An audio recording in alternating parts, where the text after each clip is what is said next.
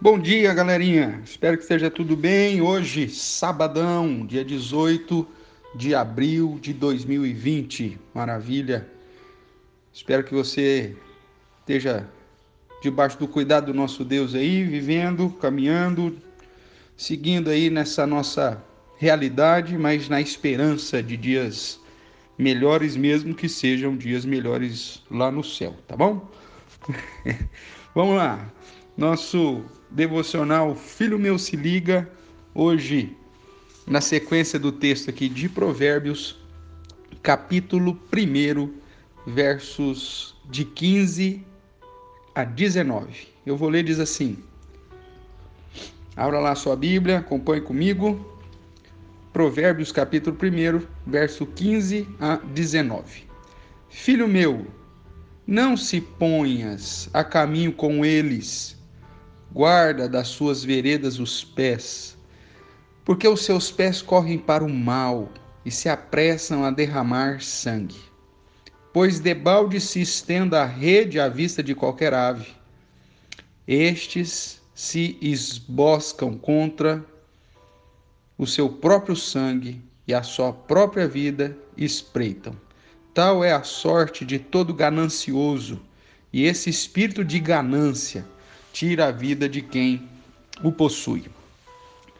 Vamos lá, Salomão está falando aqui sobre as instruções, os critérios para que você seja sábio ao invés de ser louco. Essa é a grande é, o contraste que o livro de Provérbios traz, essa, esses provérbios ou esses ensinamentos para o nosso dia a dia, onde dois grupos são, são distintos aqui: os sábios e os loucos. O temor do Senhor é o princípio do saber. Então, para começar, aqueles que estão andando em sabedoria, eles temem a Deus. Agora, os loucos desprezam isso. Os loucos desprezam a instrução do pai, a instrução da mãe, ou seja, os loucos não ouvem o ensino nem a instrução. Os loucos desejam ser descolados e para isso cometem uma vida de pecado ou vivem na prática do pecado, confrontando a lei, confrontando a ordem e seduzindo aqueles que, ao invés de temer ao Senhor, também estão aí à procura uh, da sua própria sorte. Na sequência, então, aqui do verso 15, ele vai dizer: Filho meu, não te ponhas a caminho com eles. Quem são esses eles? Esses eles são os loucos que desprezam a sabedoria, o ensino, são os loucos que não ouvem o ensino do pai, que não e que deixa a instrução da mãe, são os loucos que vivem na prática do pecado e da ganância. Eles desejam ficar rico e para isso uh, querem viver de uma maneira dissoluta, de uma maneira uh, que aparentemente é um caminho mais fácil para chegar ao sucesso, para chegar à riqueza. Mas, na verdade, Salomão nos apresenta que esse caminho é um caminho de morte. As pessoas que desejam entrar por essa por esse atalho, vamos assim dizer, acabam sendo inimigas de si mesmo. Ah, a ideia que Salomão então diz é, é: Filhos, o meu filho, não faça isso. Não siga esse tipo de pessoa, esse tipo de gente que quer manter uma prática de vida na pecaminosidade. Não entre no caminho que elas andam. A inclinação natural desse povo é para a maldade, então não siga isso.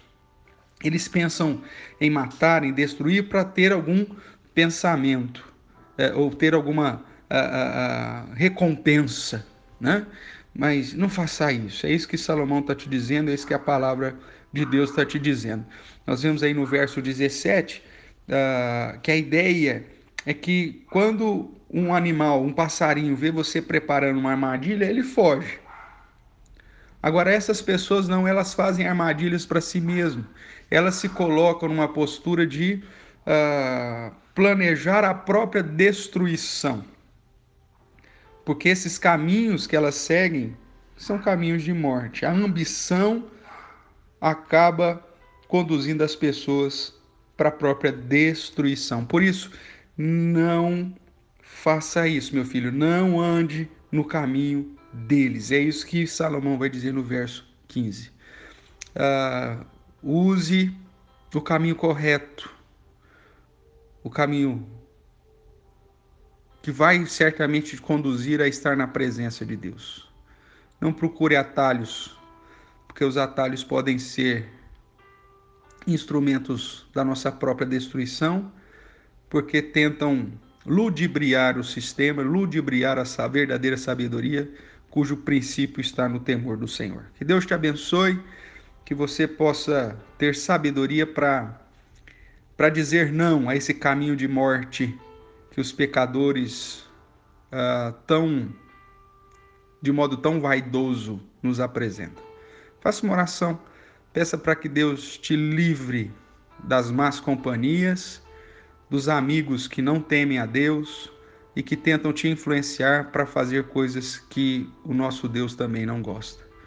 Nós sabemos que quanto mais longe estivermos daqueles que procuram fazer o mal, certamente menos influenciados seremos. Que você escolha bem as suas amizades e não ande no caminho desses malvados e desses que desejam viver em maldade ou cujos pés são ligeiros, correm para aquilo que é mal. Que Deus te abençoe e te guarde. Um beijão no seu coração e até o nosso próximo encontro.